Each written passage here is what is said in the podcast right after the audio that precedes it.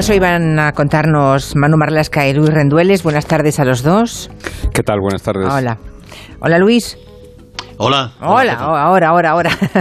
Eh, seguramente habías dicho algo, pero no te habíamos escuchado. Bueno, van a contarnos una historia terrible, la historia de Antonio David Barroso se llama, que coge el corazón. La verdad es que tuvo una vida durísima y además un final muy cruel y aún misterioso. Tenía 15 años, estamos hablando de un crío, de un adolescente. 15 años, tenía una gravísima discapacidad que le hacía depender para todo, absolutamente para todo, de su madre, que se llama Macarena Díaz. Ah, hoy en ese territorio nos van a contar Manu y Luis que el día 12 de septiembre de este año pasado, hace por tanto seis meses, eh, la madre Macarena salió con su hijo de casa de Morón de la Frontera, en la provincia de Sevilla, y casi 23 horas después eh, la mujer llegó ya sola a una gasolinera en un pueblo llamado Carabias en la provincia de Segovia y le dijo entonces a una empleada que a su hijo lo habían matado. Es un caso durísimo, ¿eh?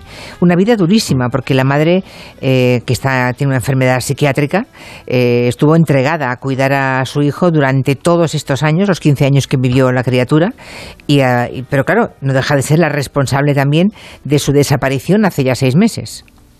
Sí, eso es. Y toda la investigación de la policía eh, prácticamente solo tiene una verdad, que es que Macarena vivió entregada a su hijo durante 15 años, casi 16. Y fue una madre extraordinaria, eh, eh, devota.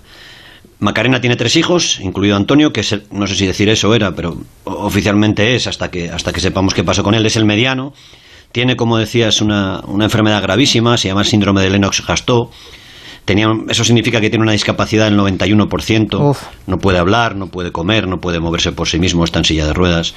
Macarena, la madre, por su parte, también está enferma, tiene un trastorno bipolar y ha tenido episodios de esquizofrenia. Eso, eso ha acreditado antes de que desapareciera el hijo, digamos. Sí, sí, sí, sí. O sea, bipolar y, eh, brotes de esquizofrenia.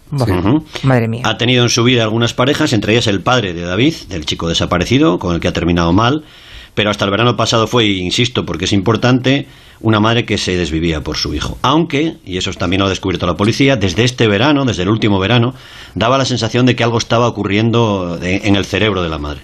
Eh, si algo ocurría, quiere decir que alguien quizá dio alguna señal de alarma sobre esta familia que, desde luego, más vulnerable no puedo imaginar a otra, ¿eh? que lo que me habéis contado hasta ahora. Bueno, era una familia que estaba bajo el radar, lógicamente, de los servicios sociales del ayuntamiento porque precisaban de ayudas, ¿no? Esa dependencia tan absoluta que tenía el crío Antonio David de la madre hacía que el ayuntamiento estuviese pendiente. Y sí que había alguna señal de alarma en forma de que había ido increciendo la devoción. La, la madre era cada vez más religiosa, acudía a diario a misa con su crío, con Antonio David en la silla de ruedas, incluso le había, perdido le había pedido al sacerdote del pueblo que, bendijese la casa, en una especie de extraño ritual para que bendijese todos los rincones de, de su casa y bueno, todo indica que la madre había experimentado un fervor religioso cercano ya a lo sectario y la policía tiene testimonios incluso entre vecinos y amigos que hablan de que ella se obsesionó con que un milagro podía curar a su hijo, ¿no? De que lo que no había curado la medicina lo podía curar la, acción divina, ¿no? Hablaba del apóstol Santiago, hablaba de peregrinar a Santiago de Compostela, pero lo cierto es que también estaba hablando ya de algunos grupos más parecidos a sectas que a órdenes o a congregaciones religiosas. Pero todo eso supongo que se ha sabido después cuando la policía ha tirado del hilo, ¿no? Después de que desapareciera Antonio David. Antes de ese momento, ¿nadie dio la, alarma? ¿Nadie...? Mm, sí. Sí, ah. Sí, sí, hubo una alarma. Hubo unos policías, unos patrulleros de la Unidad de Atención a la Familia y el Menor, la UFAM, visitaron la casa de Macarena y de su hijo el verano y el 16 de julio, después de la visita, quedaron alarmados y escribieron un correo electrónico a los servicios sociales del Ayuntamiento de Morón de la Frontera. Hemos visto ese correo y en él dice textualmente que la madre y su hijo David viven en condiciones higiénicas y sanitarias decadentes. Así lo definieron los policías. Decadentes, condiciones sanitarias. Que habían ido a peor, sí. Ya, sanitarias e higiénicas, madre. Mm.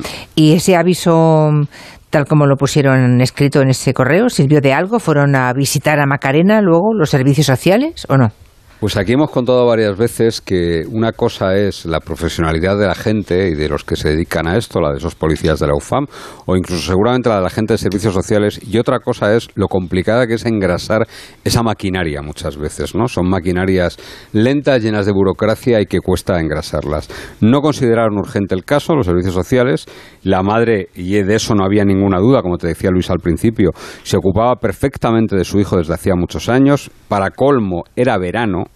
Apenas había trabajadores, apenas había asistentes sociales, así que fijaron para septiembre una visita a casa de Macarena. La iban a ver en septiembre. Claro, eh, yo también lo entiendo, ¿eh? es decir, ah, si todo lo que podían decir es que estaba sucia la casa, ¿no? Mm, bueno, si, si, hasta ese momento los servicios sociales tenían claro que la madre estaba cuidando perfectamente de su hijo y que se desvivía por él, pues bueno, eh, seguramente mm, en la lista habría mm, otros casos, más, urgentes y mucho más graves, aparentemente, aparentemente, ¿no? Y llega septiembre, llega el día 12, cuando esta mujer, que recordemos, está enferma, ¿eh? psiquiátrica, y agotada, porque, claro, ella no tenía ninguna ayuda, ¿no? Para mover a su hijo, para darle de comer, para todo eso, se va de casa con él, lo mete en el coche y según cuenta ella misma después, porque ella le contó, ¿no? Que dejó el cadáver de su hijo en un contenedor, eh, contenedor de basura, claro, claro, cerca de Madrid, ¿no? Sí, ha contado varias versiones, en todas menos en una habla de un contenedor, en una habla de que lo lanza por un barranco. Eh, la policía ha reconstruido ha intentado reconstruir el viaje de, Macarena, de la madre, aquel día, el último que se ve a, David, a su hijo. Las cámaras de seguridad de algunos hoteles por media España, de supermercados, de tráfico, de carreteras, han ayudado a comprobar que ella contó al menos buena parte de la verdad y han ayudado a comprobar, por ejemplo, lo que contó de que salió con su coche blanco y adaptado a minusválidos poco después de las nueve y media de la mañana de su casa, que pasó por Jerez de la Frontera, por Cádiz, por Sevilla, que hace una parada en una gasolinera en Miajadas, en la provincia de Cáceres, y todo eso va coincidiendo con lo que ella había contado en la unidad psiquiátrica del hospital. Y las imágenes creo que la muestran en la gasolinera, la primera vez vestida de azul y que ya está ella sola, creo, ¿no? Eh, pero su hijo está dentro del coche. Eh, eh, ¿Está vivo dentro del coche o, pues no lo está? se le ve claramente dentro del coche, pero no sabemos si está vivo en ese momento, ¿no? Lo cierto es que solo ella lo debe saber y recordemos, lo vamos a recordar varias veces aquí, es una enferma mental, es una enferma psiquiátrica grave. Ella ha dado varias versiones de, sobre el momento de la muerte del crío. La mayoría de las veces cuenta que David se murió en su casa días antes, días antes de hacer ese viaje, ¿eh? después de tener, el contraer unas fiebres muy altas que dice que le hicieron echar espuma por la boca. No sabemos si es fruto de su imaginación también o de, esa dinámica en la que estaba metida, ¿no? En ese fervor religioso. Exacto. En otra ocasión comentó que ella misma lo había matado en casa, que le había dado una jeringuilla, le había echado una jeringuilla, le había pinchado, perdón, una jeringuilla con agua. Siempre o casi siempre se ha mantenido en que salió de casa con su hijo ya muerto, que lo subió a la silla de ruedas y que empezó ese siniestro viaje final con él por la carretera. Que por cierto, no está mal la cantidad de kilómetros que hizo, ¿no? Porque si te pones a sumar. Muchos. Después de ese pueblo, claro, es que para llevar al lado, no sé, es que todo parece difícil de creer, ¿no? Después de ese pueblo de Cáceres, mm, ¿dónde más se dirigió Macarena? Con, con el cadáver supuestamente de su hijo discapacitado. Si es que es verdad una de las versiones que dio, que tampoco lo sabemos. Sí, no, hay, hay, hay imágenes que avalan parte de lo que ella ha contado. ¿eh? Ella, ella contó la policía que paró en, en Talavera de la el Reina. Recorrido, el recorrido es bastante verdad, por lo que se ve, ¿no? Sí, sí, sí. Lo que se ha ido demostrando con las cámaras coincide bastante con lo que ella ha ido contando. ¿eh? Aunque en principio dijo que quería ir a Santiago a ver si el apóstol resucitaba al crío, pero luego ya fue dando datos como este de Talavera de la Reina. Ella dice que para descansar en un hotel. Efectivamente, las cámaras de seguridad del hotel la ven y ven empujando la silla de ruedas del crío, de David, con David en la silla. Coge una habitación en el Hotel Los Perales, ahí en Talavera de la Reina y llegan hacia las nueve y media de la noche. El empleado del hotel de recepción cuenta a la policía que ve al niño mm. y que él piensa que el niño está dormido. Pasan tres, cuatro horas en la habitación y Macarena sale de ahí empujando la silla, donde también va David, no sabemos si dormido o muerto, hacia las doce y media de aquella noche. O sea que las imágenes recuperadas por la policía sí que avalan esa historia caótica y terrible del, viaje de esta mujer con su hijo. Sí, sí, claro que lo avalan, como te decía Luis, eh, muchos de los pasos que ella señala, dentro, ojo, de sus delirios y de las distintas versiones que ha dado, ¿eh? porque es, Es, muy complicado eh, eh, que tenga un discurso coherente y que mantenga los mismos puntos, pero sí que hay puntos en común en sus relatos y esos puntos en común, los, la policía, la UFAM Central, que es quien se ha hecho cargo del asunto, sí que lo está corroborando. Ella cuenta que salió de Talavera de la Reina en dirección a Madrid y que poco antes de entrar en la ciudad paró y dejó el cuerpo de su hijo en un contenedor de basura de color gris. Lo cierto es que ella no ha sabido decir, situar el punto exacto donde ocurre eso, dice que era de noche, y sí sí que apuntó que, después de muchas horas de, que la policía intentase entresacar ese testimonio, sí apuntó a que tiró el cuerpo de su hijo tras pasar por dos localidades, por Arroyo Molinos y por Alcorcón. Hay unas cámaras de seguridad que coinciden una vez más con lo que cuenta Macarena de esa forma tan, tan dubitativa, ¿no? pero muestran su coche cruzando la avenida de Portugal frente a la Casa de Campo a la entrada de Madrid y cogiendo la M30. La policía hizo ese mismo recorrido a la misma hora y comprobó que Macarena tarda mucho. Es un tramo que a esas horas en madrugada se tarda 5 o 6 minutos y ya tardó 16, 17, ¿no? Pensaron durante meses que pudo allí parar y deshacerse de su hijo, pero tampoco se ha encontrado ni David Nada.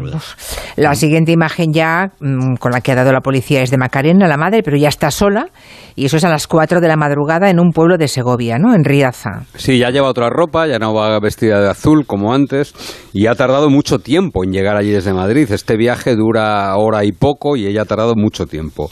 Ella no mencionó este punto de su viaje a la policía, que lo descubrió durante la investigación. Las cámaras la muestran, en este caso ya no de azul como decía, sino vestida de naranja, entra y sube unas escaleras, lleva una maleta muy grande y ya va sola. Ya no hay rastro de su hijo, ni de la silla de ruedas, ni nada que haga pensar que, ella iba con el crío.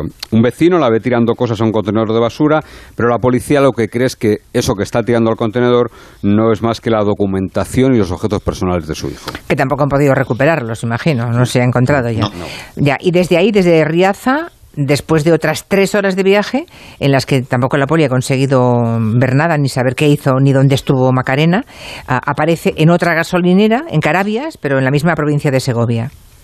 Sí, tarda también demasiado en hacer ese recorrido. Las cámaras de esa gasolinera de Carabias la graban, ah. ha vuelto a cambiarse de ropa, ahora va de amarillo, entra y le dice a una empleada de la gasolinera que han matado a su hijo. La empleada horrorizada llama a emergencias, al 112, y muy pronto llega allí la Guardia Civil y gente de, emergencias. A ellos ya les cuenta que ha dejado a su hijo en un contenedor de basura y la llevan a la unidad psiquiátrica del Hospital de Segovia, donde ese mismo día, el 13 de septiembre, ya empieza a recibir tratamiento con la esperanza de que se recupere y que lleve a la policía donde, donde dejar a, David. o sea que hacen los médicos lo que tienen que hacer, ¿no? Medicarla, hacen su trabajo. Eh, Macarena se va recuperando y parece que, al principio parece que intentó ayudar, ¿no? A encontrar el cadáver o, bueno, encontrar a su hija. Dentro, de, dentro como digo, de esos delirios y de ese estado mental que tiene y que ha dificultado muchísimo la labor de la policía, ¿no? Eh, además, aquí se hizo una cosa, se la ingresó muy rápidamente, con lo cual eh, la policía tuvo que hacer todas esas primeras tomas de declaración en, en un ambiente tan poco propicio para la policía como un hospital. No sé si la gente lo entiende. Es muy distinto declarar en dependencias policiales con la, con la imaginería policial que en un hospital. ¿no? Hace un dibujo artesanal la madre en la que intenta explicar dónde dejó a David y dónde dejó la silla de ruedas. Y los policías, los ciertos que buscaron durante meses cientos de contenedores y en los dos vertederos donde van a parar todas las basuras de Madrid, el de Pinto y el enorme, el gigantesco vertedero de Valdemín Gómez, sin ningún resultado. Y las búsquedas de momento han quedado suspendidas. O sea que se ha intentado todo, ¿no? Para dar con, el paradero del chico. Bueno, es que mm. parece una película de Hitchcock, ¿eh? Pero sin ningún éxito. O sea, no, no ha habido forma de ni un rastro, nada. Nada, y los policías llevaron a la madre incluso a realizar, la madre fue voluntariamente a realizar el mismo recorrido que hizo con su hijo aquel 12 de septiembre, dos veces, una de las veces sufrió una crisis, de ansiedad y tuvieron que suspender esa reconstrucción. Otra vez cambió de versión y dijo que lo había lanzado a un barranco. Los investigadores, eso que te contaba Manu de que se había hecho muy religiosa, extremadamente religiosa y que con la persona que más hablaba era con el sacerdote de su pueblo, llevaron incluso al psiquiátrico, al hospital de Segovia, a ese sacerdote desde Morón, al sacerdote de confianza, con la esperanza de que ella al verle recordara o pudiera contarle algo, pero tampoco tampoco tampoco se lo contó al cura. Bueno, pues en ese callejón sin salida el juez tomó una decisión que me consta que ha sido polémica y seguramente arriesgada, ¿no? Lo que hizo el juez es dejar en libertad a, la madre de este crío desaparecido con alguna intención, supongo. Y sí, la intención es claramente que la mujer darle cuerda, como se dice policialmente, para ver si ella puede recordar qué hizo con su hijo, cómo murió, dónde dejó el cadáver. Y bueno, Macarena la llevaron primero a un psiquiátrico de Sevilla, más cerca de su familia, de la abuela de David y de, y de su hija mayor, y ya luego obtuvo el alta y la libertad, y ahora está en libertad. Está investigada, está acusada de la desaparición de su hijo. La idea del juez es que la mujer en su entorno, en su eh, estando más cómoda, más tranquila, más relajada y por supuesto medicada, pueda recordar qué hizo con el crío y dónde y dónde dejó el cuerpo. Bueno, pues tremenda, tremenda esta historia, ¿eh? porque porque te dan pena todos sus protagonistas, ¿no? Es muy triste, es una historia tristísima, sí, tremenda, de esas que no sabes a qué agarrarte, vamos, que no te, no te puedes agarrar a nada, ni para la esperanza, ni para que, haya un, un, resultado mm, es que todo es malo, todo, es malo. Preferimos las historias con buenos y malos siempre, ¿verdad? Sí, exacto, sí, eh, en esas como mínimo sabes del lado de quién estás, ¿no? Y, en este caso te imaginas la vida que ha tenido esta mujer y, te puedes imaginar cuál debió ser el final de ese crío si es que eh, está muerto, ¿no? Que es lo que ella misma ha contado. Manu Marlasca y Luis Rendueles, gracias, hasta la semana que viene. Gracias. Adiós. Adiós, un beso, adiós, adiós.